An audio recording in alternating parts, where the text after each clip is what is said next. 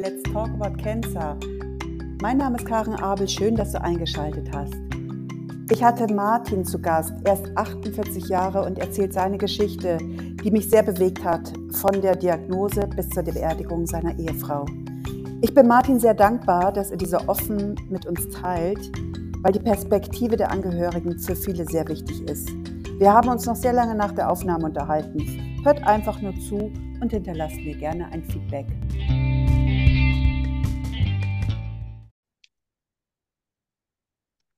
Hallo, herzlich willkommen, lieber Martin. Ich freue mich, dass du da bist und mich kontaktiert hast, um deine Geschichte zu erzählen, die sehr, sehr wichtig ist, weil du bist ein Angehöriger einer Lungenkrebspatientin. Erzähl mal bitte deine Geschichte. Ja, ich bin am Martin. Meine Frau Angelika, die hatte 2018 die Diagnose Lungenkrebs bekommen.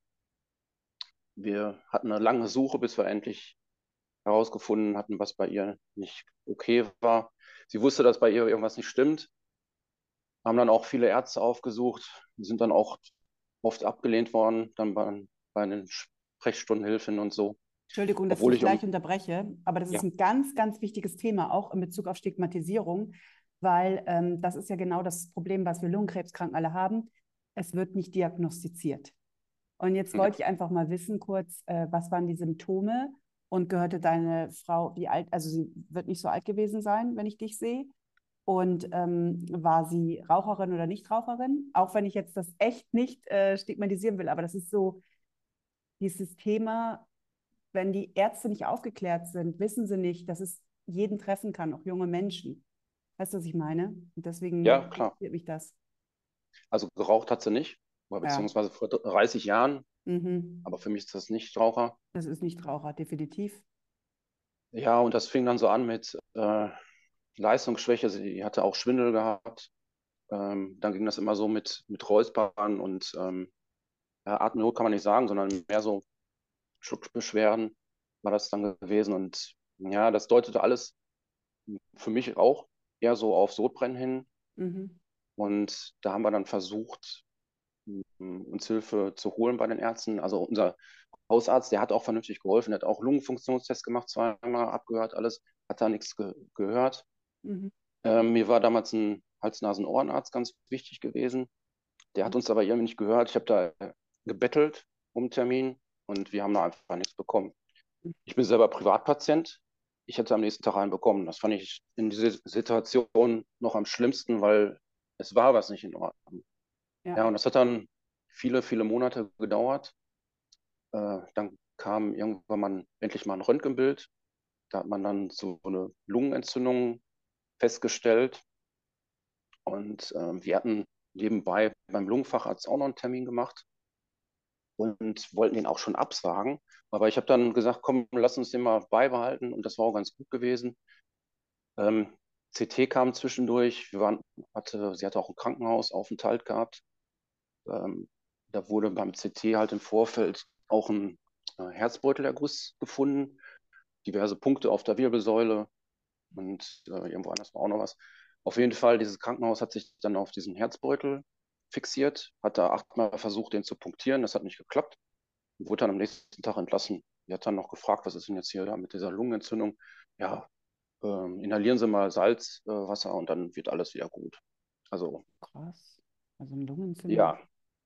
Mhm. Ähm, Patienten müssen halt schnell raus. Ne? Ja, ist halt so.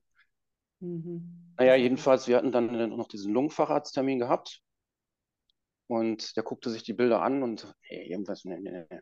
Ähm, und dann haben wir, sind, haben wir eine Überweisung in der Lungenfachklinik bekommen, wo dann auch eine Bronchoskopie gemacht worden ist. Und, Darf ich fragen, ähm, wo das war? Also ich will nicht den Namen hören, aber in welchem Bereich? Also von einem Bundesgebiet? Stadt in Dortmund. Okay, gut, danke. Kann man ruhig sagen. Ja, ähm, ja. Wir haben so viele Krankenhäuser, kann man jetzt nicht unbedingt drauf schließen, welches das ist. Nee, weil es mich interessiert Gute. mit dem Lungenfachzentrum und Ruhr Ja, wir haben im Grunde genommen haben wir zwei. Mhm. Ja. Äh, jedenfalls mh, hm,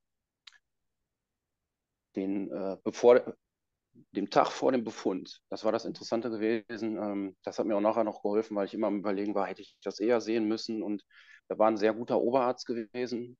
Und der hatte uns dann nochmal gezeigt, hier sieht man ganz klar diese Lungenentzündung. Und ja, es war klar, das ist eine Lungenentzündung, die irgendwie verschleppt ist. Hm. Und am nächsten Tag, wir wollten gerade gehen, hatten schon einen Koffer in der Hand gehabt. Und dann kam dann der Assistenzarzt rein mit einer Schwester und sagte, nee, bleiben Sie mal hier, ähm, wir haben was festgestellt, es ist Lungenkrebs. So hat die das gesagt, auf dem Flur? Nee, nee, das war schon im Zimmer gewesen. Mhm. Ähm, ist immer ein bisschen schwer, sich zu erinnern. Ja, klar. Äh, weil man ist da, wird da in so ein kaltes Wasser reingeschmissen und weiß gar ja. nicht mehr, was er wirklich gesagt hat. Mhm. Er hat schon versucht, das so ein bisschen empathisch rüberzubringen, hat aber okay. auch nicht unbedingt alles so geklappt. Mhm. Ähm, ist ein Assistenzarzt. Ja, der Oberarzt hatte wie immer keine Zeit gehabt und er mhm. war dann mhm. der Dumme, der es erzählen musste. Mhm, mhm. Wir haben in Gesprächen danach, habe ich ihm das auch gesagt. Und mhm. das Gute war, der hat sich das auch angenommen. Und wir haben daraufhin ein viel besseres Verhältnis entwickelt. Und ähm, ich habe mal hm, vor einem Jahr nochmal mit ihm telefoniert oder äh, per E-Mail Kontakt gehabt und er sagt dann noch, dass er sich das angenommen hat und hat das auch weiter mitgenommen in sein Ärzteleben. Toll, hm. schön. Ja, also es ist schön, auch wenn, gut, wenn sie offen sind. Das ist ja wichtig. Ja, es ist auch gut, immer was zu sagen. Für mhm, mich war in der mhm. Situation halt nur schwierig gewesen. Ähm, ja, ich habe jetzt, für mich sind Ärzte, ich bin selber bei der Feuerwehr und ähm, für mich haben Ärzte immer recht. Also Ach, bei uns ist ja so eine okay. Befehlskette und so weiter. Mhm, und mhm. wenn der mir was sagt, dann ist das so. Dann muss mhm. ich das mhm. auch machen. Ist natürlich im Rettungsdienst okay, mhm. aber wenn man dann selber betroffen ist, ähm, funktioniert das nicht unbedingt. Da muss man ähm, sich ändern. Und ähm, ich war jetzt auch nicht immer, immer einer gewesen, der dann gesagt hat oder so auf den Tisch gehauen hat, so, nee, das geht jetzt hier nicht. Ich habe es in dem Moment gemacht. Und aber das, das macht keiner von uns. Da müssen wir alle erstmal reinwachsen. Ja. Ich war ja vorher auch nie im Krankenhaus oder krank.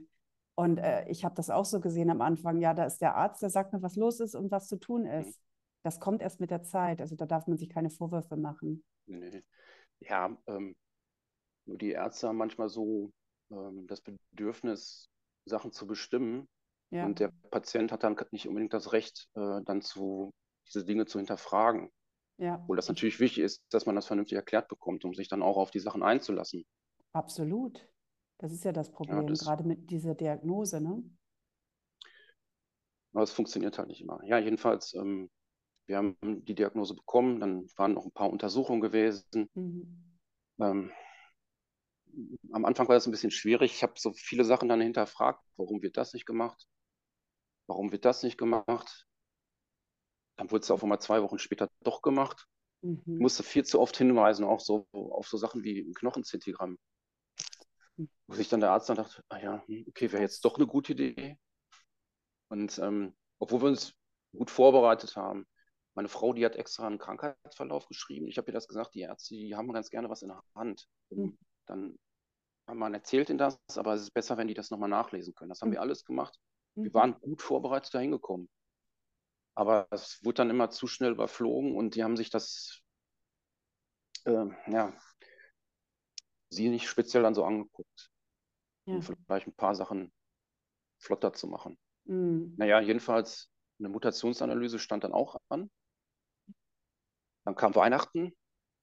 Jemand sagte auch, zwischen Weihnachten und Neujahr läuft nichts außer die Nase. So war es auch.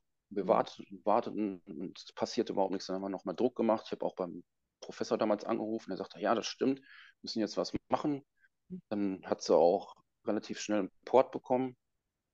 Ähm, was hat sie denn für eine Diagnose gehabt? Entschuldigung. Also äh, sie, die haben die, die kam danach. Ach, die kam, äh, die haben erst einen Port gelegt und dann die Diagnose und ähm, die, weil ja, ja weil es hatten sie ein PET-CT oder so, also haben sie schon nach Metastasen geguckt. In Zintigramm haben sie nicht gemacht, aber äh, irgendwas anderes, das, das kam haben? dann, das Zintigramm haben sie gemacht. Mhm. Ähm, da wurden halt Knochenmetastasen festgestellt. MRT mhm. wurde dann ähm, auch irgendwann dann gemacht. Äh, da haben sie dann halt im Gehirn noch Metastasen festgestellt. Mhm. Und äh, in die Wirbelsäule, da wurde dann auch ein MRT gemacht, mhm. was wir dann heimlich gemacht haben. Heimlich? Weil das, ja, ja, weil das Krankenhaus äh, den Termin für dieses MRT nach dem Erstgespräch gemacht hat. Oh Und, oh Gott. Mhm. Ja. ja. ja, das. Mhm. Man muss ähm, auch eins sehen, so schade wie das auch ist, aber man, wenn die, die Diagnose feststeht, ist man nicht mehr so wichtig.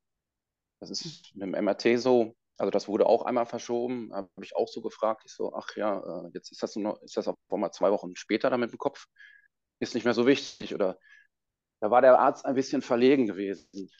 Und ja, ich hatte auf Ich glaube mal, also aus meiner erf eigenen Erfahrung heraus, denke ich mal, also schlecht organisiert, ganz schlecht. Äh, warum auch immer, weil bei mir war das so, ich war drei Tage im Krankenhaus und da hatte ich das volle Untersuchungsprogramm.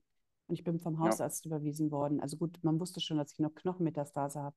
Das hat es vielleicht anders gemacht, aber es ist, klingt nicht schön. Also sollte nicht so sein. Auch für die Psyche nicht. Das ist ja nee, nee, gerade am Anfang, wo man ja so in ein Loch fällt und da ist man auch als Angehöriger sehr betroffen, emotional und kann ja noch gar nicht so klar denken. Es hat dir wahrscheinlich sehr geholfen, dass du von der Feuerwehr bist, gewisse Erfahrungen hast, denke ich mal. Weil nicht jeder kann ja, so um agieren. ein bisschen Druck zu machen, mm. das definitiv. Mm. Was nachher ganz gut war, wir sind ja auch in eine Selbsthilfegruppe gegangen, mhm. damals in Bochum. Mhm. Und dann haben die anderen ihre Geschichte erzählt, die war recht ähnlich. Und äh, mhm. äh, man sagt hier im Ruhrpott immer, äh, Entschuldigung für das Wort, aber woanders ist auch, auch scheiße. Ja, das, das ihr seid direkt, so. das passt schon. ja, und ähm, jeder aber hat nochmal aufs Krankenhaus zurückzukommen, auch wegen ja. der Diagnose und so weiter. Und ich denke, du kennst meinen Podcast, auch die Mutationsanalyse und sowas. Lungenkrebszentrum haben sie das alles ja. gemacht trotz des Portlegens? Also, hm. Kam dann einen Tag später auf einmal das Ergebnis mhm. und dann mhm. hatte sie äh, EGFR T790M. Also sprich, okay. sie hat eine zielgerichtete Therapie bekommen. Mhm. Und die, die hat, sehr gut angeschlagen. Ja. Osimertinib. Ah ja. Mhm. ja. Und ähm, die, also man hat das relativ schnell gemerkt. Es ging so nach fünf Tagen los, dass, dass auf einmal der Geschmack wieder kam. Echt? Oh, ähm, hm ähm, die Sachen, die ich so im Vorfeld gemerkt habe, so vom Gehirn, das wurde auch immer besser. Äh, die Gehirnmetastasen waren dann nachher auch recht schnell weg gewesen. Mhm. In welchem Zeitraum? Und alles, also, äh, welchen Zeitraum hat sie die nächste Kontrolle dann gehabt, nachdem sie äh, Osimertinib ähm, genommen hat? Ich glaube, da, das hatten sie irgendwie vorgezogen, weil sie dann schon gemerkt haben, dass es relativ gut ging. Mhm. Das war dann so ein Zeitraum von zwei Monaten, meine ich. Bin mhm. mir aber nicht hundertprozentig sicher. Okay. Aber das hat wirklich gut angeschlagen. Und ähm, der Lungentumor selber ist auch weggegangen, äh, also geschrumpft, weggegangen mhm. war, äh, weg war er nicht. Mhm. Man hat dann nachher in den CTs immer mehr gesehen. Er hat sich also sehr gut versteckt. Äh, Knochenmetastasen, da hat er leider nicht so gut angegriffen. Das war zwar dann ein Griff, aber man musste dann auch noch dann halt weiter mit Bisphosphonaten mhm. ähm, eingreifen. Dafür war der Port dann wieder ganz gut gewesen. Mhm. Ja. ja ja, ähm, worauf ich ja dann so ein bisschen hinaus will, das ist ja das schwierige Thema, was ich mhm. mir heute ausgedacht hatte, ist halt, ähm, ja, irgendwann hat das dann nicht mehr so, oder das Osimertinib hat noch gewirkt, aber mhm. in den Knochenmetastasen hat sich das irgendwie so verändert, dass in den Wirbelkörpern, ähm, die äh, brachen dann langsam aber sicher zusammen. Mhm. Und an anderen Orten, wie im Gehirn, in den Knochen, ähm, hat sich das vergrößert, also osteoblastisch war das, und drückte dann irgendwann mal auf das zentrale Nervensystem. Und das war dann ähm, nach, jetzt muss ich mal kurz rechnen, nach 22 Monaten war das dann gewesen, wo das dann so auftrat. Ja, und dann sind wir hier irgendwann mal zusammengebrochen, war auch kurz bewusstlos. Dann habe ich ähm, mit der Onkologin schnell telefoniert, äh, haben uns überlegt, wo sie hinkommt, welches Krankenhaus. Und ähm, da sie selber auch äh, Stationsärztin auf, äh, in einem Krankenhaus ist, haben wir sie dahin angebracht. Ähm, ja, zu Zeiten der, von Corona konnte ich sie leider nicht besuchen. Das war ganz schwer, weil das Problem war, es wurde immer, ähm, also ihre, ihre Sprache schränkte sich ein, immer mehr. Es wurde immer weniger Telefonieren war zwar noch möglich gewesen, aber immer nur mit Hilfe einer Schwester, die ihr dann das Telefon gereicht hatte, weil das selber gar nicht ging. Und das war die einzige Kommunikation, die wir, die wir hatten. Die wurde halt okay. immer, verfiel halt immer mehr. Mhm. Mhm. Nach äh, eineinhalb Wochen war das, glaube ich, gewesen, haben wir uns dann überlegt, sie auf eine Palliativstation zu verlegen. Okay, so plötzlich. Ja. Mhm. Ich habe sie zwischendurch einmal sehen dürfen, weil, weil ich was unterschreiben musste. Mhm. Äh, habe ich dann gefragt, darf ich mal kurz rein? Bin rückwärts aus dem Zimmer wieder raus. Das war einfach so schlimm. Hast du sie nicht wiedererkannt oder hat sie, weil das so aufs Gehirn gedrückt hat, hat sie dich auch nicht wiedererkannt oder und? Ja, also, nee, sie hat mich noch wiedererkannt. Okay, das ja. Ähm, das Problem war auch immer so gewesen, ich, ich konnte dann auch nicht mehr weinen. Mhm. Ähm, das Einzige, was immer noch da war, das war ihr Lachen. Das, das war wieder was Positives, aber dieses, das ist, sie konnte kaum sich äußern. Mhm. Und als sie dann auf der Palliativstation war, ähm, ja, da war das nochmal wie so ein Schock. Aber was sie da geschafft haben, die haben sie so ein wenig aufpäppeln können. Ja. Und ähm, viel mehr um mit Physio und die Umgebung selber war ganz gut. Ja. Und der Vorteil war einfach, ich konnte sie besuchen. Gott sei Dank. Das war ja vorher nicht gegeben und ich konnte für sie da sein. Ja, ja, wichtig. Das ist echt das, was Corona alles gemacht hat gell? und das so schwierig gemacht hat. Ja. Noch obendrauf. Äh, ja, und dann, ich habe ja noch zwei Stiefsöhne, dann habe ich dann mit denen äh, das immer so organisiert, dass dann einer von denen auch mal da war. Mhm. Und hm, dann ging es dann irgendwann mal aber in Richtung äh, Hospiz. Mhm. mhm. Da habe ich mir im Vorfeld auch schon eins gesucht. Hm, ja, selbst ein Hospiz muss man frühzeitig anmelden. Also hatte das schon mal in der Wege geleitet. Das ging dann auch dann zügig. Mhm. Und im Hospiz war dann der Vorteil gewesen, dass dann zwei Personen insgesamt sie besuchen durften. Mhm. Und was auch schön war, ich durfte mit dem Hund dahin. Ja, Hunde helfen. Hunde werden schon therapeutisch eingesetzt, gell? Ja, ja, der hat auch äh, vieles, ähm, der hat mir auch nachher sehr geholfen. Hm. Darf ich fragen, wie alt deine Söhne oder Stiefsöhne sind? Ah, ja, schwierige Frage. Ja, so ungefähr. Nein, ich vergesse das immer.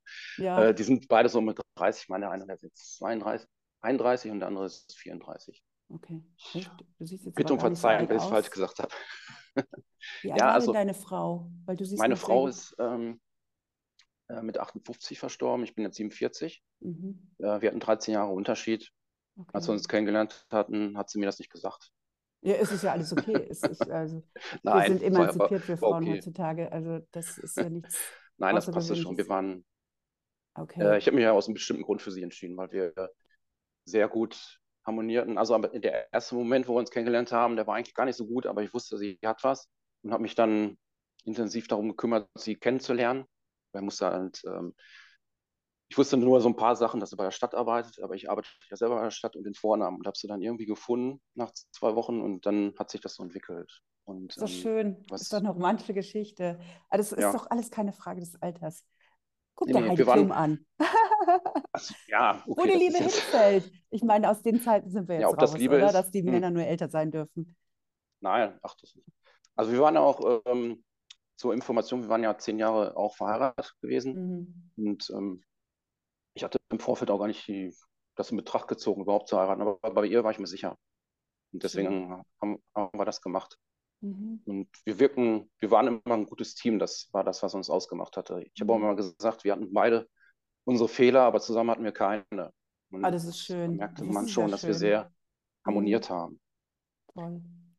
Ja, aber das hat mir dann auch nachher im Hospiz geholfen, mhm. weil die Kommunikation war sehr eingeschränkt. Das sie konnte Ja, Nein sagen. Mhm. Ähm, und dann musste ich mir irgendwas überlegen, wie ich ihr dann helfen kann. Also das mhm. erste war dann so ähm, heimische Gefühle da reinzubringen. Also sprich, Deko habe ich dann aufgehangen, diese von zu Hause kannte. Und ähm, habe dann auch viele so mit Gerüchen gearbeitet. Also dass sie ihr, ähm, sie hat immer Sachen benutzt, also sei es Duschgel oder Cremes, von einer Marke, die so, die einen werden es jetzt verstehen, ich will ja keine Werbung machen, die arbeiten so mit Ritualen. Mhm. Und äh, diese Cremes, die riechen sehr gut. Mhm. Und ähm, ja, ja. Und ich habe auch sofort denen gesagt, in, äh, in der Pflege, nehmt die Sachen und, und nicht eure eigenen, damit sie halt ein wohliges, heimisches Gefühl hat. Mhm. Weil sie war natürlich jetzt nicht zu Hause, sondern ich hätte sie auch, ja auch nach Hause nehmen können. Ich habe mich aber mit den beiden Söhnen auch extra dafür dagegen entschieden. Mhm.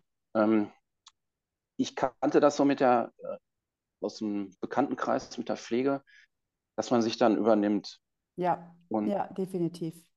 Dass man irgendwann mal wütend wird und die Wut dann an seinem Partner auslässt. Und das ja. wollte ich nicht, das wollte ich von ja. Anfang an vermeiden. Ja, sehr, sehr weise. Mhm. Auch wenn ich dann noch viel Hoffnung hatte, ich dachte, es wird alles wieder gut, war mir auch klar, es kann jetzt sein, dass er stirbt. Und ich wollte nicht, dass er zu Hause stirbt, weil dann ja. hätte ich hier nicht mehr leben können. Ja, ja. Ich kann das ähm, nachvollziehen, weil ich war ja auch schon in einer schwierigen Situation. Ich meine, ich bin ja betroffen und weiß, äh, wir sind ja gleich von Anfang an damit konfrontiert, dass alles möglich ist in jede Richtung. Ja, und, tut mir äh, auch leid, dass ich dich nö, nicht jetzt ja, damit es nimmt belaste. aber jedes, ja, das ist so. Ich, es ist ja meine Wahl und ich finde es aber so wichtig, dass man darüber spricht. Natürlich nimmt mich das auch persönlich mit und ja. äh, löst Ängste aus, aber das vergeht wieder. Ich kann damit umgehen, weil ich mich schon so viel damit ja, auseinandergesetzt habe. Und äh, du, ich habe mir auch schon Hospiz angeschaut. Das ist so wichtig, auch darüber zu sprechen. Es bringt doch nichts, wenn wir immer über einen heißen Brei reden. Das äh, führt ja zu nichts. Wir sind ja alle dem ausgesetzt. Und deswegen ist es so wichtig, dass du ja. als Angehöriger darüber sprichst und die, ja, die, die ähm, Seite Hospiz auch zeigst. Gibt ja auch, Hospiz gibt ja auch äh, noch ein Stück Lebensqualität zurück. Absolut. In der ganzen Eingeschränktheit. Und ähm, die können mit dem Tod umgehen. Also das heißt, es ist da kein, ja. äh, keine Trauerstimmung, sag ich mal. Es wird auch gelacht im Hospiz. Das stimmt. Das ist ganz das. Das fand ich auch immer ganz gut, dass das so, ja. so war. Mhm. Das war auch immer ganz gut mit dem Hund. Der hatte auch immer eine gute Stimmung reingebracht, weil der ist ab und zu in der Küche verschwunden und flog dann im hohen Bogen wieder raus, weil er was klauen wollte. Ja. Und das hat dann insgesamt alles irgendwie fröhlicher gemacht. Er ist auch mal in ein anderes Zimmer, also durfte einmal mal rein. Andere mhm. Bewohner haben sich darüber gefreut, dass der Hund da ist. Das war irgendwie schön gewesen. Ja, ähm, was ich auch hatte, ich hatte mir, äh, ist ja auch mal schwierig, Hilfe anzunehmen, aber ich hatte mir Hilfe ge geholt. Ich hatte im Vorfeld immer einen, äh, einen Seelsorger gehabt. Hm. Ähm, den kannte ich aber über die Feuerwehr. Ja. Und deswegen war das nie, sag ich mal, in dem Sinne Seelsorge gewesen, sondern es war einfach nur mehr ein guter Begleiter wie ein guter Freund, so in der Art. Mhm. Mhm. Und ähm, damals gab es ja noch der zweite Atem. Ähm, das hast ja jetzt Von das K-Wort. wo man anrufen konnte, gell? Genau. Ja. Und ähm, da hatte ich immer ganz gute Gespräche mit einer Frau gehabt, die mich da unterstützt hat, die mich immer damit bestärkt hat, was ich für Ideen hatte und sagte, ja genau, das ist, hätte ich jetzt auch vorgeschlagen. Mhm. Und da mhm. ging es halt darum, ähm, diese nonverbale Kommunikation durchzuführen. Das mhm. ist dann über, über Gerüche, über das Eincremen, da hatte ich ja dann halt eine körperliche Nähe gehabt oder auch die, was, was ich auch ganz viel gemacht hatte, äh, die Füße eingecremt, weil das mhm. beruhigte sie. Und mhm. ähm, man hatte dann auch so einen Kontakt. Ich habe hier viel vorgelesen. Wir haben uns ähm, Bilder dann auf dem äh, Fernseher da angeguckt. Sowas haben wir alles gemacht. Mhm. Ich hatte dann auch so einen Diffusor hingestellt, äh, der dann immer so Gerüche gemacht hatte. Dann kam da noch eine, eine Schwester, die selber damit arbeitete und sagte, ja, dann machen wir mal das rein und das. Und, und das war immer ganz gut gewesen. Ja, das klingt gut. Darf ich ja. mal kurz zurückspulen? Weil was mich hm. jetzt interessiert, ist, äh, dieses Osifermertiminib hat ja nicht mehr gewirkt. Wieso hat man das nicht bemerkt, dass das alles so plötzlich kam? Sie hatte doch bestimmt alle drei Monate Staging, oder? Kam das dazwischen dann, diese, dieses, dieser schnelle Rückfall, dass man das gar nicht mitbekommen hat? Das kam dazwischen. Mhm. Ähm, ja, die Onkologin, die wir damals hatten, mhm. Hm, die war nicht achtsam. Okay. Ähm, sie hatte äh, in der Rippe Schmerzen gehabt mhm. und ja, das wurde dann so mehr oder weniger hingenommen. Mhm. Ich hatte mal mit meiner Hausärztin noch darüber Echt? gesprochen, die sagte, okay, da macht man doch eine Bildgebung. Ja, und das kam dann ja, alles irgendwie erst viel zu spät. Okay. Und es oh war auch bekannt, dass sie da Metastasen hat. Mhm. Echt? Die hat nicht reagiert. Okay. Ja, und dann irgendwann wurde das dann vorgezogen und ja, haben wir aber auch recht zeitnah dann die Onkologin gewechselt. Hm. Die war dann wesentlich tougher gewesen. Äh, bei der Onkologin, mir hat sie sehr gefallen, meiner Frau gar nicht so, weil die sehr direkt auch teilweise war. Aber was das mir an der auch gefallen ja, was mir gefallen hat, ähm, wenn die mal nicht weiter wusste, ja. hat sie auch mal jemand gefragt. Das haben Super. die anderen irgendwie nicht gemacht. Die waren so von sich selbst überzeugt, dass sie das mhm. nicht gemacht haben. Mhm. Ja, ich habe nachher so festgestellt, dass wir beide parallel leider gearbeitet hatten. Während ich in Essen bei dem einen Arzt gefragt habe, habe ich bei dem anderen, äh, hat sie bei dem anderen in Essen gefragt. Ach, ach komm. wir hätten da vielleicht ein bisschen besser zusammenarbeiten können, aber war nicht schlimm. Doppelt ähm, besser. Genau. Ja, da waren so einige Sachen. Die hatte auch mal zwischendurch eine Aderhautmetastase gehabt, wo sie nicht seh richtig sehen konnte auf dem eigenen Auge. Mhm. Dann haben die auch gesagt, in dieser ersten Klinik, ja, dann warten wir mal zwei Wochen. Zwei Wochen später konnte sie immer noch nicht sehen. Dann sagten die, ja, warten wir wieder zwei Wochen. Äh, zwei Wochen. Und dann haben wir gesagt, das geht doch jetzt nicht.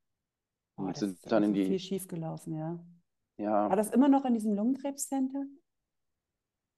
Ja, das Problem ist, ähm, Onkologie und Lungenkrebszentrum sind getrennt.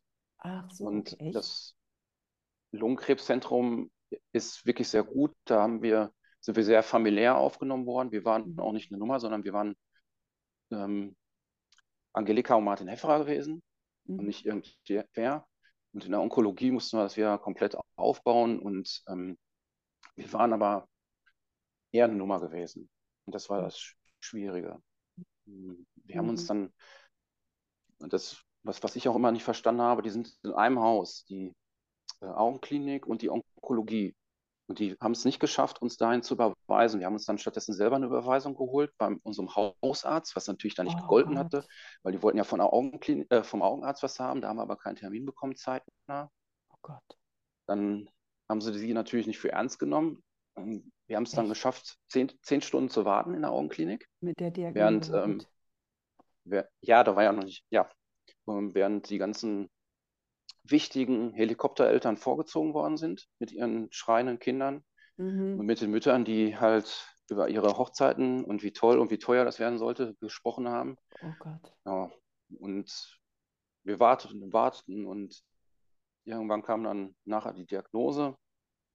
Ja, und er hat dann gesagt, ja, tut mir leid, aber es kann schon mal einen Rückfall geben bei Brustkrebs. Dann sagte oh. meine Frau, ich habe Lungenkrebs. Äh, ja, äh, und dann fing er dann in seinem Latein weiter an zu, äh. Ich habe es aber verstanden, habe ihm dann, dann auch auf Lateinisch geantwortet. Es war ganz, ganz übel. Oh ja, ja, sind wir aber nachher dann, um, um das abzukürzen, im, ins Charité gegangen, weil da eine Behandlung möglich gewesen wäre. Die haben aber im Endeffekt festgestellt, dass ähm, dieser, äh, diese Aderhautmetastase war, aber kaputt gegangen ist aufgrund von Osimertinib. Und das hat sich halt in, erst in diesem Moment dann einmal bemerkbar gemacht. Also die Sehkraft hat danach auch wieder zugenommen. Es war einfach nur eine Nebenerscheinung von dem Medikament, beziehungsweise man hat es halt nicht vorgemerkt. Hm. Ja, das, oh, das so ist echt, das ist Wahnsinn. Also das sind alles so Geschichten, alles, was ich echt noch nicht gehört habe. Und klar, das ist schon, was alles gibt. Also ähm, da muss ich mich schon von frei machen, weil das wusste ich auch alles nicht. Auch so Augenmetastasen und so. Also ja, also wir haben schon gekämpft, beide. Mhm. Ähm, man stößt aber immer wieder auf Mauern. Und ähm, klar sagen viele, ja, dann äh, geht nach Essen oder geht nach Köln. Es war aber körperlich auch nicht möglich gewesen. Sie war halt geschwächt und da ging das auch alles nicht. Man kann dann nicht sagen, ja, man muss die Anstrengung bisschen. Wenn das nicht funktioniert, funktioniert es nicht. Wir haben nee. uns ja zumindest die Zweitmeinung da auch eingeholt. Mhm. Und ähm, ja, zumindest dann auch bei der zweiten Onkologin waren, waren wir ja auch ganz gut aufgehoben. Ja, ich kenne das. Ich kenne das mit diesen Kämpfen und mit diesen ähm, nicht gut aufgehoben fühlen. Und ich meine, gut, ähm, das ist wieder was anderes, wenn man so einen Extremprogress hat.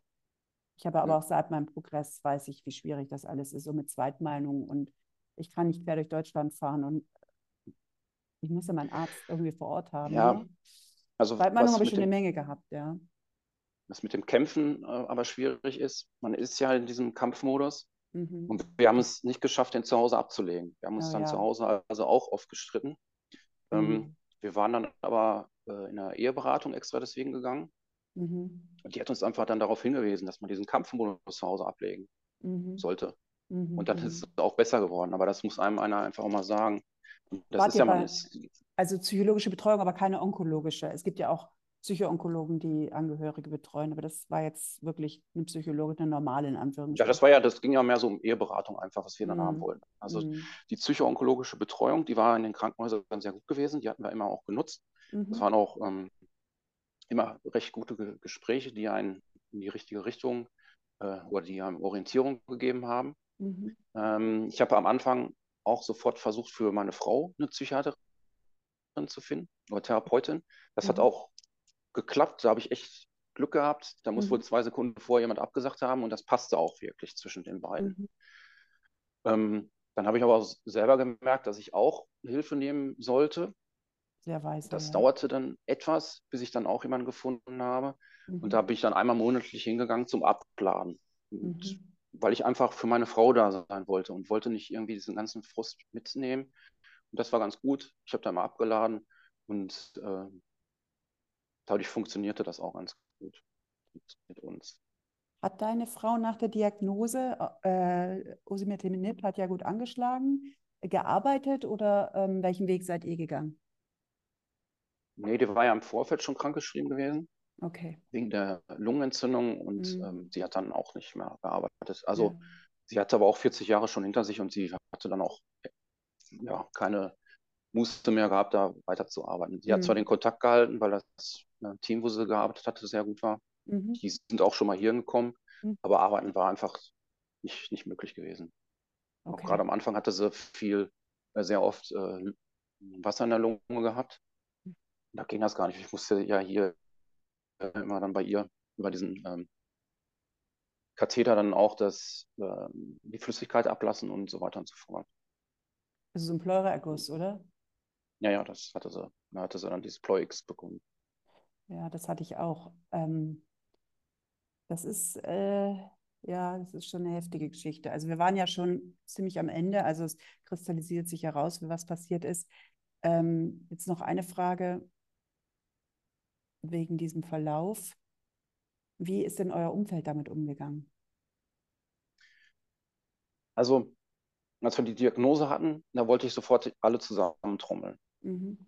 Ähm, den Seelsorger kannte ich ja schon vorher, den hatte ich dann angerufen den, mhm. ähm, und habe gesagt, ich brauche mal eben deine Hilfe. Und dann ist er mhm. zu uns gekommen ins Krankenhaus und dann hat er erstmal gesagt, eine Nacht schlafen, morgen könnt ihr das machen.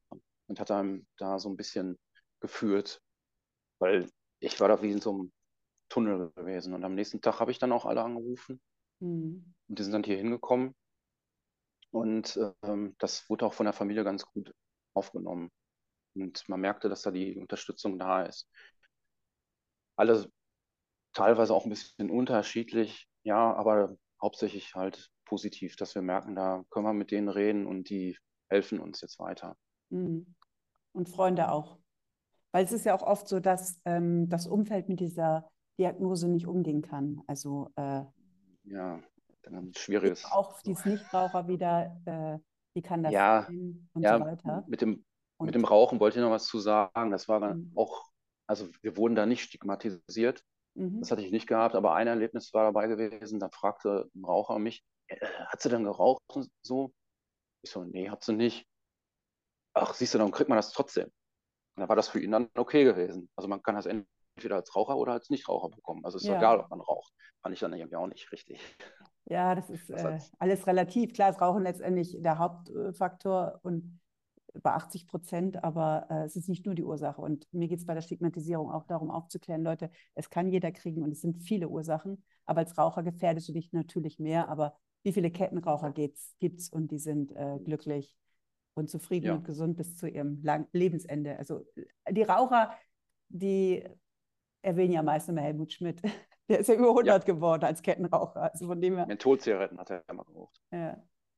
Ach so, ähm, ja, gut. Es gehören mehrere Faktoren ja. dazu, aber es ist, ja. Ja, das hat mich interessiert, weil das sind ja so meine Themen.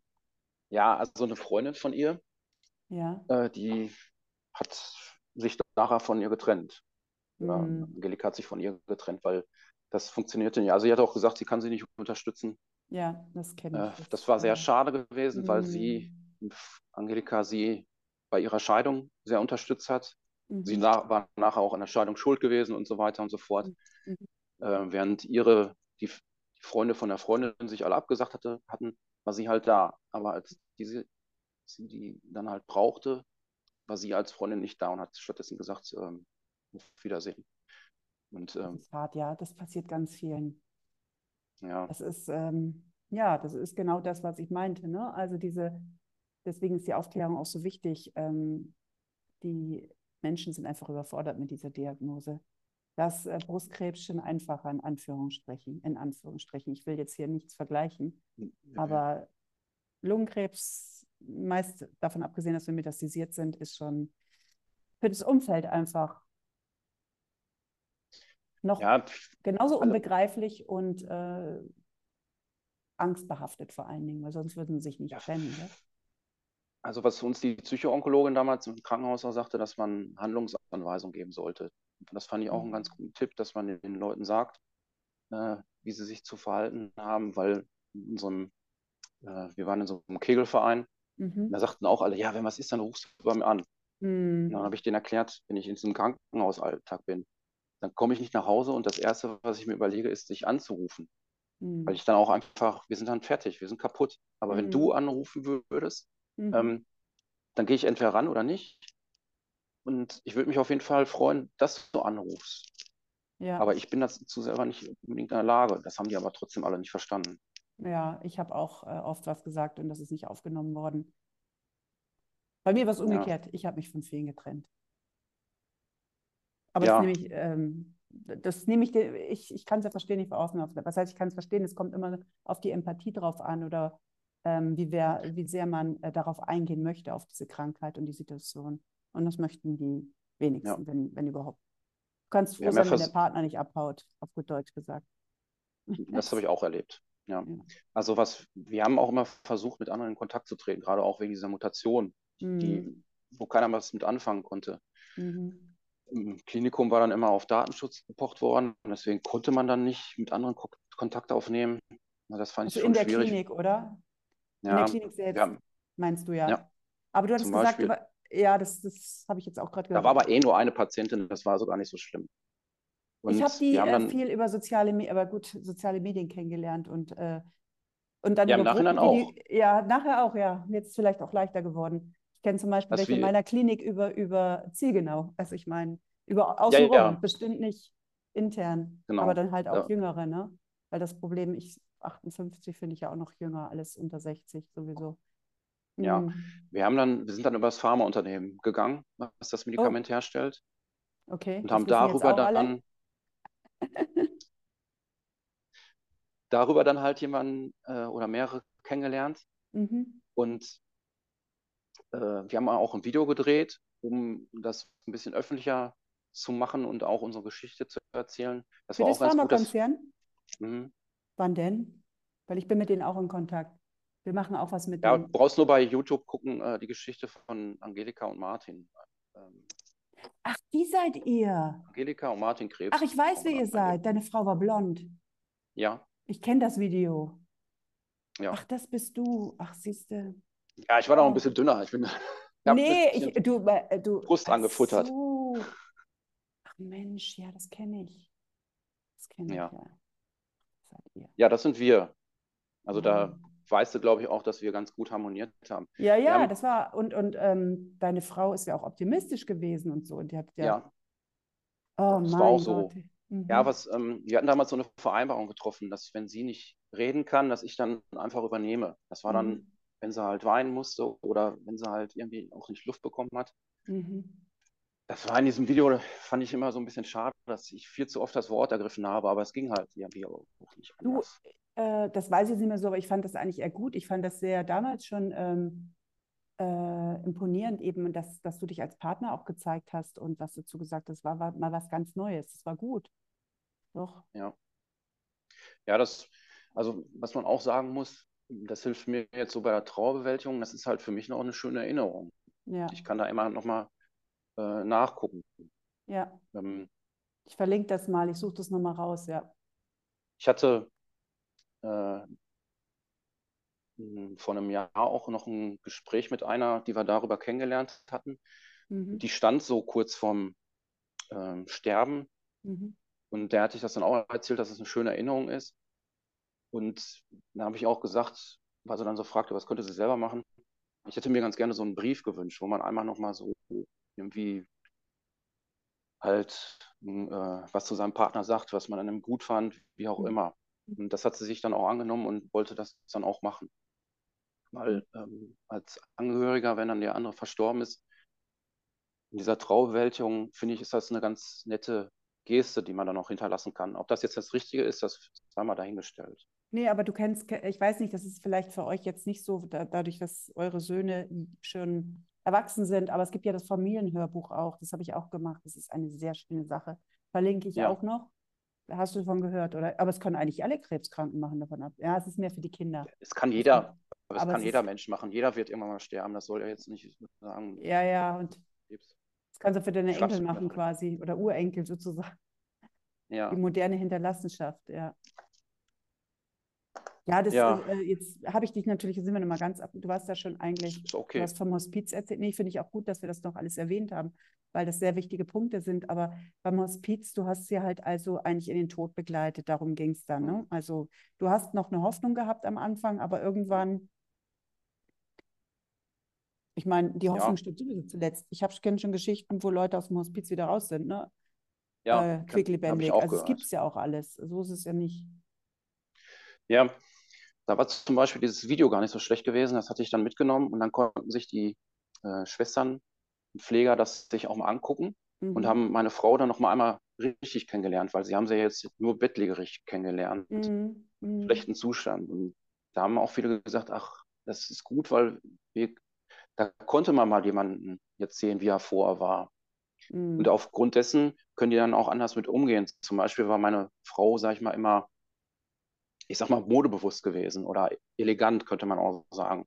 Mhm. Und das haben sie dann äh, versucht, dann auch äh, in die Tat dann umzusetzen. Mhm. Dass sie dann halt nicht nur den ganzen Tag im Nachthemd oder im Schlafanzug war, sondern halt angezogen dann in ihrem oh, Bett lag und das alles. Ich okay. habe dann selber versucht, mich auch in die Pflege einzubinden. Mhm. Darum hatte ich gebeten, weil, äh, um auch nicht dieses Gefühl zu haben, ich habe es einfach nur da abgegeben, mhm. äh, damit ich die Arbeit nicht zu Hause habe. Ich merkte dann aber auch recht schnell, ich hätte das gar nicht geschafft. Ich war wie so ein äh, nasser Sack. Ich konnte da alleine nichts machen. Man brauchte zwei Personen, um, um sie dann in den Rollstuhl zu setzen oder zu waschen und so weiter. Das ging gar nicht anders. Deswegen war das auch vernünftig gewesen. Ja. Mhm. Dann habe ich auch damit angefangen, den Leuten zu sagen, dass sie im Hospiz ist und dass man jetzt die Möglichkeit hat, sie zu besuchen. Also sprich, da ging es dann auch schon um Verabschiedung. Ja. Hat nicht immer ganz gut geklappt. Ähm, da gab es auch nicht so schöne Situationen, weil das Problem war ja, man musste dann immer auf zwei Personen begrenzen pro mhm. Tag. Mhm. Und wenn diese zwei Personen nach 15 Minuten heulend wieder rausgegangen sind, dann war dieser Tag futsch. Mhm. mhm. Indem sie dann alleine dann in diesem Zimmer lag. Mhm. Das, das war ein bisschen schade. Es war aber auch oh, ja. andererseits ähm, eine Arbeitskollegin, wo ich mir schon am Überlegen war, oh, lädst du die wieder, äh, lieber wieder aus. Die hat es eigentlich am richtigsten gemacht, weil die hat sich vorbereitet. Die hat sich Toll. Sachen überlegt, die sie erzählt und alles gut. Das, Lass die Zeit. Ja. Und das war eigentlich so am, am, der, der schönste, der beste Besuch gewesen, weil sie dann nochmal von Arbeit erzählt hat, was da Neues passiert ist. Und man merkte auch, dass sie dann aufmerksam war und sich das angehört hatte. Und das war dann auch so ein bisschen Alltag. Mhm. Der Alltag, der ist ja, der geht ja während der Krankheit oft verloren. Und das mhm. ist ja das, was sie, sie, sich auch immer gewünscht hatte. Und dieser Alltag war dann mal wieder da gewesen. Mhm. Ich habe mich dann mit ihr unterhalten und sie hörte einfach nur zu. Wunderbar. Und das war gut gewesen. Ähm, wenn ich mit den Söhnen da war, haben wir das auch oft gemacht. Wir haben einfach nur Karten gespielt. Mhm. Und klar konnte sie nicht mitspielen, aber sie war dabei gewesen, wenn wir dann Skippo oder sowas gespielt haben. Die Energie ist ja auch wichtig, ne? Ja. Oder wir haben uns dann halt unterhalten, sie hörte einfach nur zu. Und ähm, was ich auch gemacht hatte, ich hatte hier mit Freunden und Nachbarn ein Buch gemacht, äh, ein Kraftbuch, was wir äh, wieder Mut geben sollte. Mhm. Einfach. Mhm.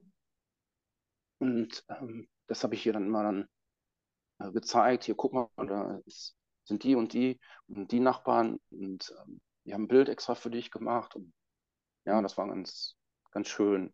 Das hat mir mhm. natürlich selber auch Kraft gegeben und ja. eine Aufgabe mhm. war das auch. Mhm. Ja, ähm, dann kommen wir mal auf den letzten Tag zu. Darf ich fragen, wie lange ähm, Sie im Hospiz war? Das waren ähm, ein, eineinhalb Monate ungefähr. Mhm. Also insgesamt die letzte Phase, wo sie hier bewusstlos geworden ist, bis zum Hospiz, also bis zum ähm, Sterbedatum, waren zwei Monate genau. Okay. Mhm. Ähm, ich wurde angerufen äh, von einer Schwester und sagte, die, die, mir halt sagte, das geht wahrscheinlich jetzt zu Ende. Dann habe ich den Söhnen Bescheid gesagt. Mhm. Hm.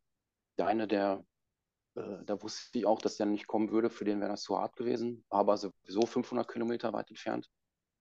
Und der andere war gerade, ich sag mal, auf Montage 300 Kilometer weit weg und wollte ihn eigentlich davon abhalten zu kommen, weil ich aber er hat es trotzdem gemacht, das war auch ganz gut so, weil man, man versucht ja immer, den Schutz zu nehmen. So brauchst du ja. nicht kommen und er hat es gemacht, das war auch gut so und dann haben wir dann zusammen die Nacht da verbracht. Okay. Unter Maske daneben. Das war ja alles so eingeschränkt. Ja, grausam. Auch Am nächsten Morgen, ja. Und es, es, es, tat ihm halt auch gut. Das war ja, für ihn auch wichtig glaub, das gewesen. Ist wichtig. Ganz wichtig. Dann habe ich aber auch gesagt, jetzt gehen wir beide nach Hause, schlafen erstmal aus. Und dann bin ich dann nachmittags äh, wieder hin, mhm. alleine. Mhm. Und dann haben wir den letzten Weg dann beschritten. Ich habe ihr noch was vorgelesen. Ich habe ähm, nochmal mit ihr Sarah Connor gehört. Die mag ich nicht so ganz so gerne, aber sie hat, und habe mir auch die ganze CD dann. Ich, ja, da ging es auch damals um Vincent. Das, das oh, fand ja. sie sehr toll. Ja, aber Sarah Connor hat ja so ein schönes Abschiedslied, gell? Ich weiß ja, nicht, das heißt. Ich, kenne, ich mag Sarah Connor, die Deutsche. Ich habe es eine Zeit lang rauf und runter gehört. Ja, das hatte sie damals auch gemacht, 2018.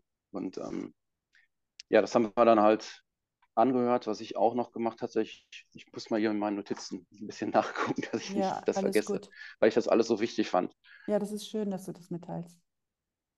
Was ich auch gemacht habe, ich habe sie, äh, die hatte kurz vorher eine Lungenentzündung bekommen. Mhm. Und ja. äh, dann habe ich sie vernünftig sauber gemacht. Mhm. Ähm, also von den ganzen Speichelresten und so weiter besorgt, weil ich wollte, dass sie, wenn dann vernünftig übertritt. Habe sie nochmal eingecremt. Ähm, gegenüber war eine Frittenbude, dann habe ich nochmal eine Currywurst geholt, weil wir haben früher in der Stadt immer eine Currywurst mit Pommes gegessen.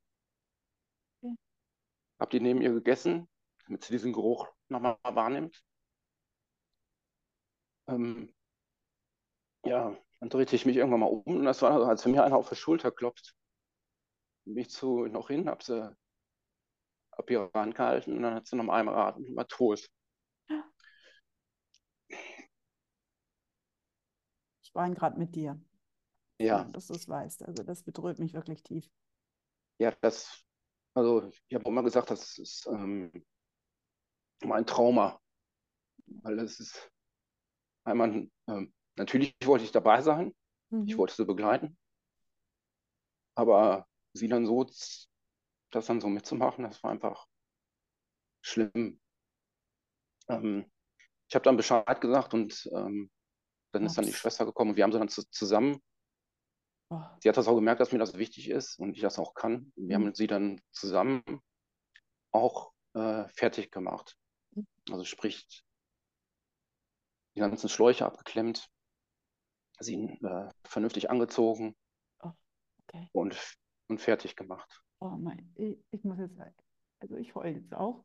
Also das ist wirklich geht sehr tief. Also das ja, dann habe ich dann der Familie Bescheid gesagt. Der jüngste Sohn, der kam dann auch vorbei. Mhm. Dann habe ich dem Fahrer dann noch Bescheid gesagt, der kam dann auch. Äh, kann ich auch jedem empfehlen, weil der einem ja, nicht nur Halt gibt, sondern auch ähm, einen ein wenig führt. Ja, ich weiß. Weil wir dann, ja, weil ich wäre vielleicht auch einfach nur dann danach gegangen. Und ich habe es mhm. ja danach nie wieder gesehen. Also ja. habe ich auch zu bewusst gewählt. Ja. Ähm, und der hat einem dann ein bisschen Orientierung gegeben. Und wir haben ja. auch wirklich daneben gestanden und haben auch noch gelacht. Ja. Also sie war da. Schön. Sie war tot. Ähm, aber.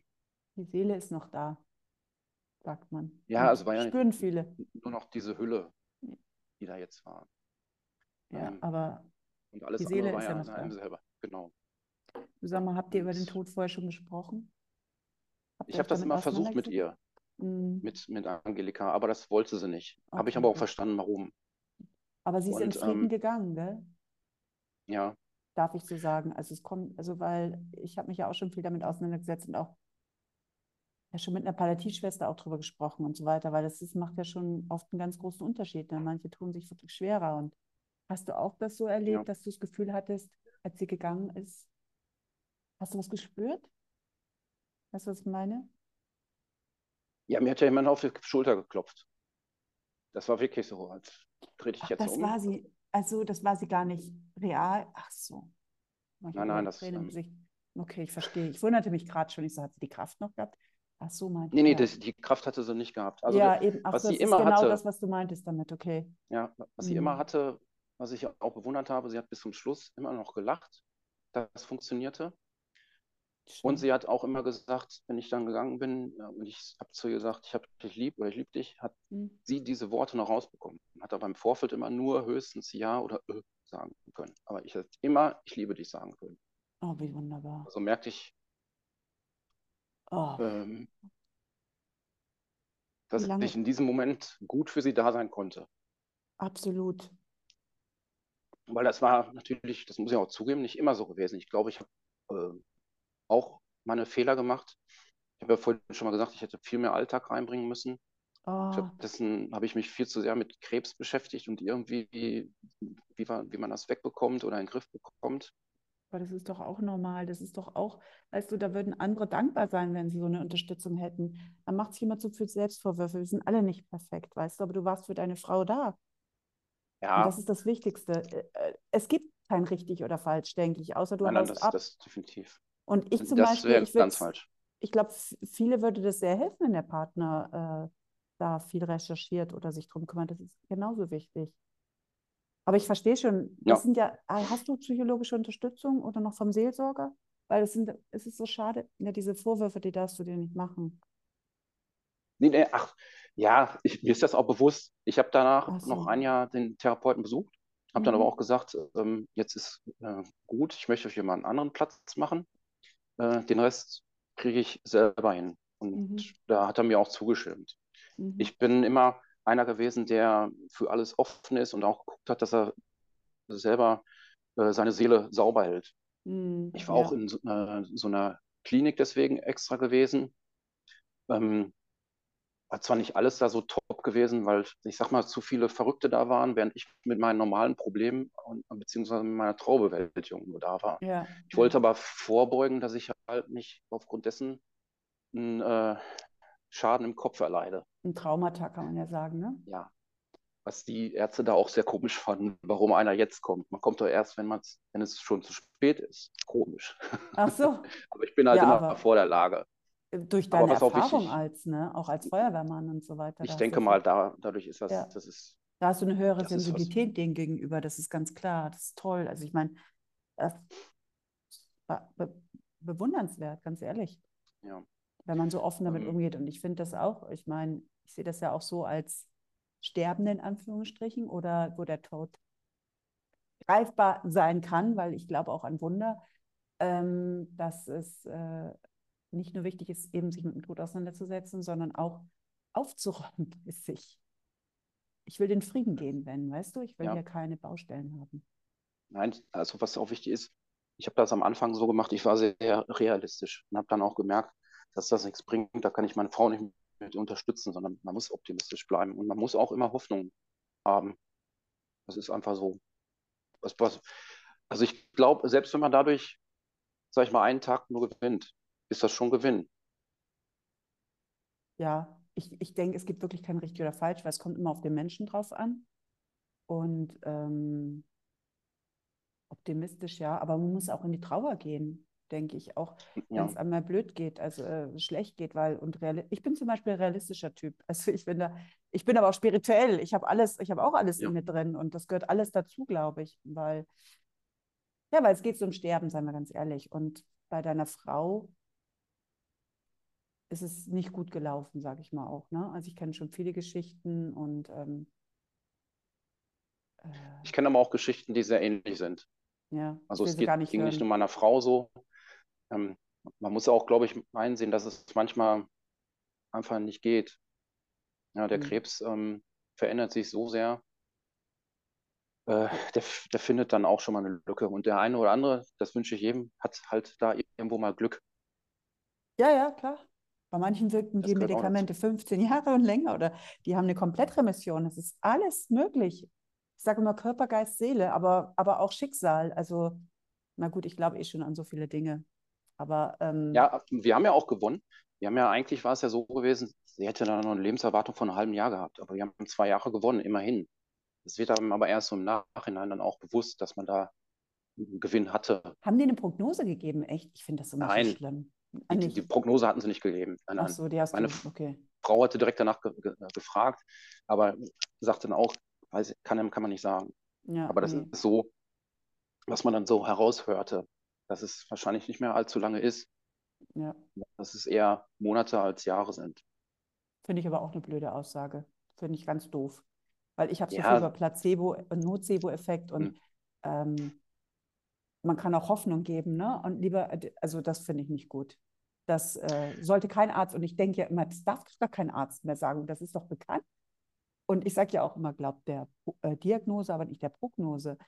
Ähm, aber es ist so. Also, aber gut, wenn wir darüber sprechen, also weil bei mir hat es keiner gesagt, ich habe es gedacht, laut gedacht. Und ich hätte Ja. mir einen Arzt gewünscht, der gesagt hat, mir die positiven Beispiele von zielgerichteter Therapie erzählt hätte. Ich wusste ja nicht mal, was zielgerichtete Therapie ist.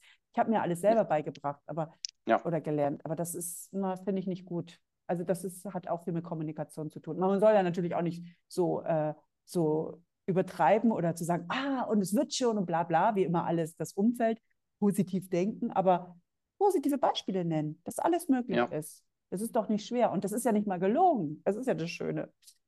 Es ist ja wirklich so. Ja, was, was uns damals auch geholfen hatte, war ähm, im ZDF so ein Ba- Beitrag Plan B mit der Ka ähm, Bärbel Sülke.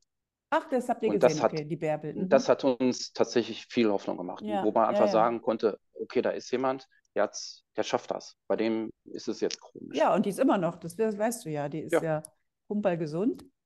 Also von Genau. dem her wenigstens und äh, Komplettremission. Das ist jetzt, sie war die erste in Europa. Mhm. Und äh, ich glaube, die hat eine Studie, ich weiß nicht, ob es Studie ist, aber dieses Medikament genommen hat. Und ja, und 15 Jahre schon, 14 auf jeden Fall, weiß ich. Mhm. Das sind Ja, genau und diese das ist das, was Beispiele. man, man, man sollte sich auch äh, Vorbilder suchen. Und das war halt dann unseres gewesen. Sehr schön, ja. Und Das was sie zum Beispiel auch gemacht hat, eben ihre ganze Energie und Erfahrung, sie steckt da so viel Energie rein, hat ja viel Erfahrung, hat mit zielgenau, äh, baut die da was auf oder bauen die was auf Mhm. zusammen, was uns ja, was ja auch dem Patienten, den Nachfolgenden sehr hilft, gell? Das darf man nicht vergessen. Es tut sich ja viel Ja. in der Forschung und so weiter und so fort. Aber Genau, und unsere Aufgabe ist es vielleicht auch, das ähm, einerseits zu fördern, indem wir selber halt in den Verein eintreten. Und genauso ist es dann, die Ärzte darauf anzusprechen, wenn sie mal was falsch machen, weil das sind ja auch nur Menschen. ja. Und äh, das Ja, versuche ich ist auch ja im engen Kontakt mit den ganzen Ärzten. Ja. Und da tut sich auch viel, weil ich bin auch in so Patientenforen, kann man sagen, oder wie man das auch nennen mag, aber mit Pharmakonzernen. Also da wird schon, äh, läuft schon was an, wo man auch da das mehr handelt, die Ärzte aufzuklären. Und das finde ich auch sehr, sehr, sehr wichtig. Ist ja auch meine Arbeit. Hm. Ich habe noch nicht so eine Reichweite. Doch. Indirekt. Im Ja. Ja, also ich versuche auch immer irgendwo noch was zu bewegen. Also mein Kampf gegen den Krebs, der ist noch nicht vorbei. Ähm, gestern war ich, ja, ich habe äh, mit einer Selbsthilfegruppe hier in Dortmund jetzt etabliert. Wir treffen uns jetzt einmal im Monat. Gestern waren wir in Lungenkrebs oder gemischt? Lungenkrebs äh, für Patienten und Angehörige. Ach so, echt gab es hier vorher nicht. Okay. Ja, Kannst du mir das, gab es hier nicht. Kannst du mir da Kontaktdaten auch dazu schicken, dass ich das auch verlinken kann? Kann ich gerne machen. Ja, das ist wichtig. Und gestern waren wir zum Beispiel auch in äh, einer Klinik gewesen, wo wir uns dann auch vorgestellt haben. Und ich finde immer, man erreicht da die Leute. Mhm. als, äh, sei es jetzt als Angehöriger. Ich war mit einem Patienten da gewesen, er hat seine eigene Geschichte nochmal erzählt, warum er in die Selbsthilfegruppe gegangen ist und das Ja. ist äh, dann nahbar und ich glaube, das versteht dann äh, medizinisches Personal ein bisschen besser, als wenn man, also das, das haben wir Tolle damals auch bei dem, äh, bei dem Pharmaunternehmen äh, erlebt, da waren wir ja auch auf so einem Kongress Ja. und da haben wir erst dieses Video gedreht und am nächsten Tag hatten wir dann nochmal einen Vortrag gemacht. mhm. oder so ein Gespräch geführt vor äh, den Vertretern dieses Medikamentes, sage ich jetzt mal. Ja, ja, das habe ich auch mal gemacht. Und die sind danach zu uns gekommen und haben sich bedankt. Ja. Und ich fand das ganz ähm, beeindruckend, weil ich so die im Vorfeld eher so kennengelernt hatte, dass sie alle karrierebewusst sind und mhm. höchst schnell aufsteigen. Aber wir haben denen verdeutlicht, warum die das machen. Ja, ja. Ist, der Patient steht im Vordergrund, nur nicht ja. die eigene Karriere oder das Ego. Und deswegen machen die das. Und deswegen muss dieses Medikament auch weiter verbreitet werden, die Testungen fortgeführt werden und überall gemacht werden. Ja, da muss eine Menge noch gemacht werden. Da hakt wohl einiges in Deutschland, aber genau, dafür sind ja auch Patientenorganisationen da eben auf der Zielgenau und, äh, und, und die Pharmakonzerne ja. arbeiten ja auch immer mehr mit Patienten auf, aufgrund dessen zusammen. Ja, da kann man viel, viel bewirken. Jeder Einzelne kann viel bewirken. Oder man geht halt so zielgenau, wo man sich dann wenigstens verbindet und gemeinschaftlich was bewirken kann. Das ist ganz wichtig. Ja. Äh, verlinke ähm, ich auch gleich. Ja, finde ich toll. Mal schreiben, also ich, was ich alles machen soll. Du bist, ja, nee, ja, ich muss mir gleich einen Zettel nehmen. Ich mache das gleich. Ähm, du bist äh, wirklich als, ist toll, als Angehöriger. Ich bin dir auch sehr dankbar, dass du das, dass du so offen gesprochen hast und auch über deine Gefühle, weil das ist ja heutzutage noch nicht selbstverständlich, gerade für einen Mann. Und umso ja, wichtiger, weil empfinden tut ja jeder dasselbe, aber ja. damit an die Öffentlichkeit. Aber nicht jeder zeigt es. Ähm, nicht jeder zeigt ja, es, so ist Ich hoffe, ich kann anderen Menschen damit was geben. Das ist das Wichtige. Ich möchte jetzt nicht irgendwie Mitleid oder sowas haben. Nee, das wollen wir Das glaube ich, das machen wir hiermit auch nicht. Nee. Aber dass einige sich vielleicht ein bisschen was abgucken können und was mitnehmen können und dann in ihrem Darf ich eigenen deine, Kampf dann anwenden kann. Würdest du auch Kontaktdaten von dir zur Verfügung stellen? Gut, über die Lungenkrebsgruppe tust du es ja eigentlich schon, äh, für die Selbsthilfegruppe, weil vielleicht gibt es den einen oder anderen, der sich wirklich einen Rat holen möchte. Das denke ich schon. Ja, ich habe da eine ja Internetadresse da. Wunderbar, weil viele vernetzen sich auch und ich glaube, weil deswegen ist so wichtig, ein Angehöriger, gerade bei Lungenkrebs hat noch nicht gesprochen und ähm, die müssen ja auch durch vieles durchgehen und äh, ja, ertrage, in Anführungsstrichen. Ne? Nicht nur wir Betroffenen, sondern gerade unsere nächsten Angehörigen, unsere Partner. Ja. Toll. Ähm, was ich noch sagen wollte von vorhin, ähm, ja. in dieser Trauer, was da ganz hilfreich ist, wenn man mal mit dem Kind redet. Meine beiden äh, Nichten hatten mir dann so ein paar Sachen gesagt und da muss ich zwar erst schlucken, aber naja, wir hatten recht. Sag mal, das ja, ist interessant. Die, die hatten zum Beispiel gesagt, ähm, warum bist du denn so traurig? Ja, Angelika geht es doch jetzt gut. Ja. Wie und, alt sind die? Ähm, Entschuldigung. Die sind jetzt acht und fünf. Toll. Ja, wo ist die sechs geworden? Ja, die haben noch ein äh, natürliches Verhältnis zum Tod. Das kriegen sie ja. erst, kriegt man aberzogen in der Gesellschaft. Das ist was ja, Dunkles, und, ähm, Schwarzes. Was auch was äh, Nettes war, also in dem Moment natürlich nicht. Ich hatte ja noch meine, meinen Ehering umgehabt. Mhm. Und dann sagten die, warum hast du den noch um? Du bist doch jetzt nicht mehr verheiratet. ja, und da war mir dann auch bewusst, es gibt so Sachen, von denen man sich trennen muss. Echt? Ähm, um, sag ich mal, wieder äh, klar zu werden im, im, Kopf und um diese Trauer zu bewältigen. Und dazu gehört es halt auch, den Ehering abzulegen, mhm. weil ich bin jetzt nicht mehr verheiratet, ich bin jetzt verwitwet. Und ja. das war mir in diesem ähm, Zusammenhang dann auch bewusst geworden. Oder das erste Mal, ich bin jetzt verwitwet. Mhm. Ja. Aber deine das Frau kann auch, immer ein Teil von dir sein, ne? Auch wenn du wieder ja. eine neue Beziehung eingehst. Da habe ich ja auch ein ja. schönes Gespräch gehabt mit einer, ja, aber es ist äh, der Lauf der Dinge. Ja. Ich bin zwar frei, aber nicht zu gebrauchen im Moment. Ja, ich will dich damit jetzt auch nicht irgendwie verkuppeln oder so, aber irgendwann. nein, nein, das habe ich jetzt auch nicht gemeint, aber ein falls jetzt hier einmal her, überlegt. Entschuldigung. Zwei Jahre ist das jetzt. Schon äh, zwei. Am 2. Dezember. Alles Corona. Ja, am 2. Dezember ist es jetzt zwei Jahre her. Ja, da wollte ich noch was sagen, ja, wegen, wegen der Beerdigung. Ich will ja was ein bisschen mitgeben. Ja, Entschuldigung, dass ich unterbreche die ganze Zeit. Ja. Nee, ach, ist okay. Ja. Ich unterbreche ja auch gerne. Ach so, gut. Deswegen, das harmoniert jetzt gerade ganz gut. Sehr gut. Aber so ist es bei Gesprächen, ne, bei intensiven. Ja, ist, ist, ist so gut so, dass es so läuft. Ja. Ähm, die Beerdigung, äh, da hatte sie mir im Vorfeld auch nie was zu gesagt, wie sie das haben will. Okay. Und mir war im Vorfeld aber klar, wo ich sie beerdige. Wir haben da so einen Hainfriedhof. Mhm. Das ist in der Nähe, wo wir auch immer mit unserem Hund gegangen sind. Mhm. Und ich wollte eine Urnenbestattung haben. Mhm. Und ganz ehrlich gesagt, das war auch alles so ein bisschen, ich hatte das letzte Mal nochmal Kontrolle. Das war mir auch wichtig. Ich konnte das steuern, welche Urne genommen wird. Ähm, sie hat mir im Vorfeld nichts gesagt, was, was ich machen soll. Aber dadurch war ich ein bisschen, ich habe aus dem Bauch herausgehalten, weil ich habe im Vorfeld auch mal für meine Frau gesprochen, also konnte ich jetzt das auch machen. Ähm, und hatte keinen Zwang gehabt, das musst du jetzt so machen, das musst du jetzt so. Das war eigentlich also dann auch vom Vorteil gewesen, muss ich dann ehrlich gestehen. Obwohl ich im ersten Moment ein bisschen sauer war, warum hat die mir nicht eine Anleitung gegeben? Mhm. Aber eigentlich war das gut so. Dann habe ich dann eine Ur Urne genommen, wo so ein Papierstreifen drum war, habe das dann von meinen Nichten und äh, von meiner Enkelin auch noch bemalen lassen.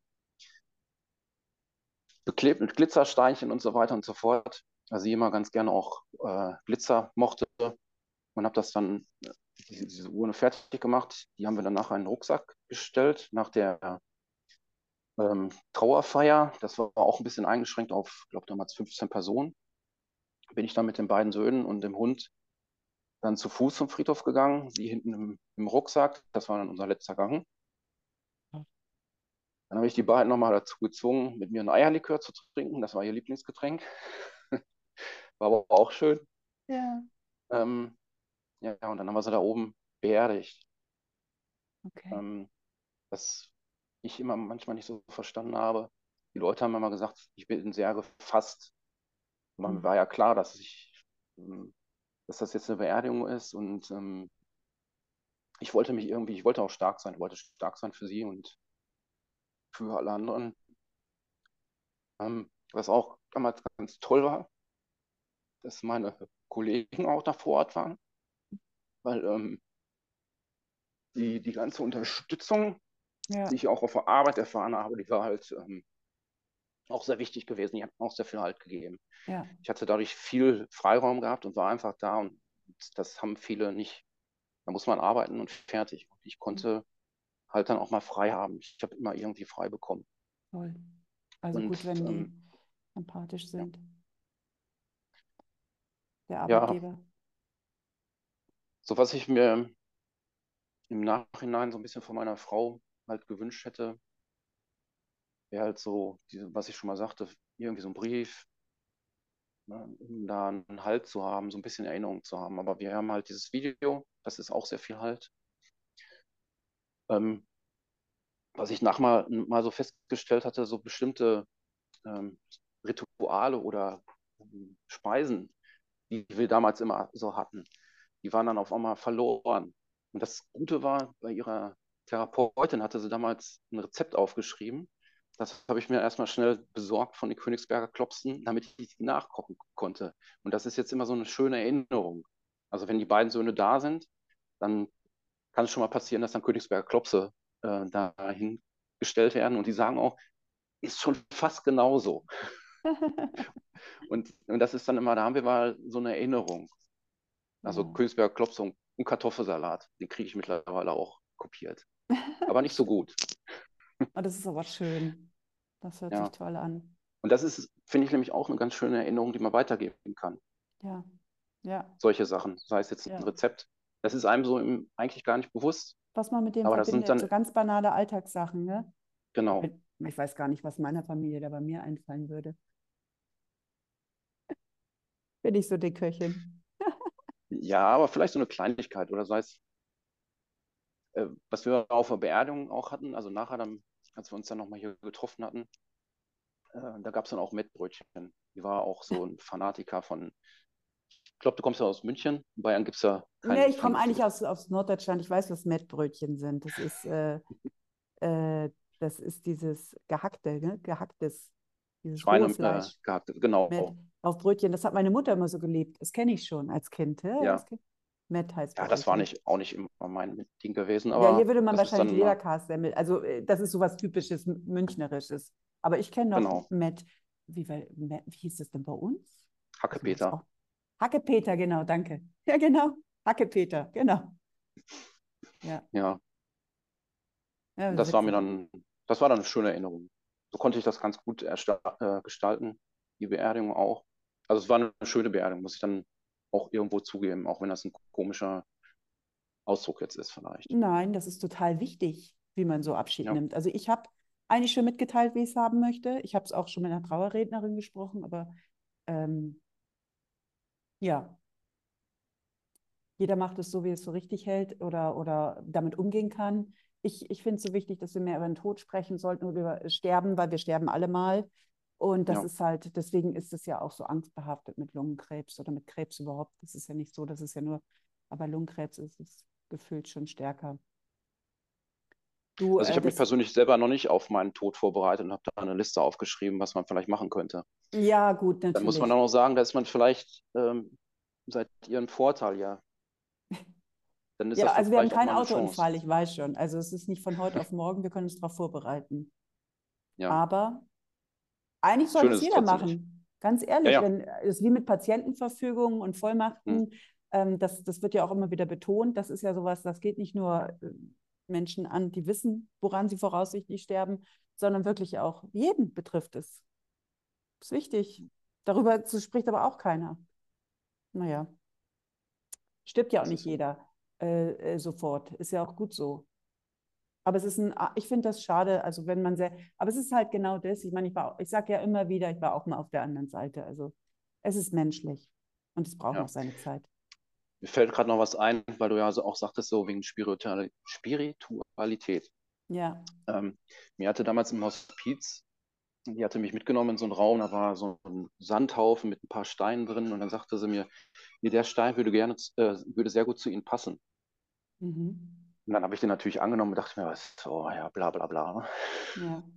Das Komische war aber, diesen Stein hatte ich dann ab diesem Tag immer in der Tasche gehabt. Der hat mir mhm. irgendwo irgendwie Kraft gegeben. Mhm. Ich weiß aber nicht mehr, wo er ist. Der war.